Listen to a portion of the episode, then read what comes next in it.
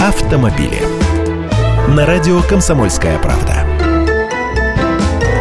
Здравствуйте! С начала Нового года, как обычно, много всякой правовой путаницы. Это новшество в силу вступило, а это не вступило. Вот пример. Новые правила перевозки детей автобусами, которые хотели ввести с 1 января, перенесли на 1 июля. Правило требует для перевозки несовершеннолетних использовать только автобусы не старше 10 лет. Кроме того, их нужно оснастить тахографами и аппаратурой спутниковой навигации ГЛОНАСС. Как вы понимаете, с этим в стране сложности. И дело тут не столько в ГЛОНАССе или в тахографах, сколько в автобусах. Старые они. Лишь треть моложе 10 лет, а остальные старички. Возможно, требования к возрасту транспорта из этой статьи совсем исключат.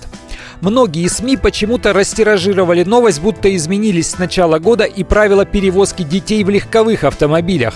Враг и все это. Ничего в правилах перевозки детей пока не менялось ни буквы. Будут нововведения, я вам расскажу. Третье. Вдруг заговорили, что отменили запрет на ввоз в страну автомобилей без сертификации для системы «Эроглонас», который должен вступить в силу с 1 января. Так вот, пока никто в России этот запрет не отменял. Пока полной ясности в таможенном оформлении подержанных машин нет, возможно, первое время будет неразбериха.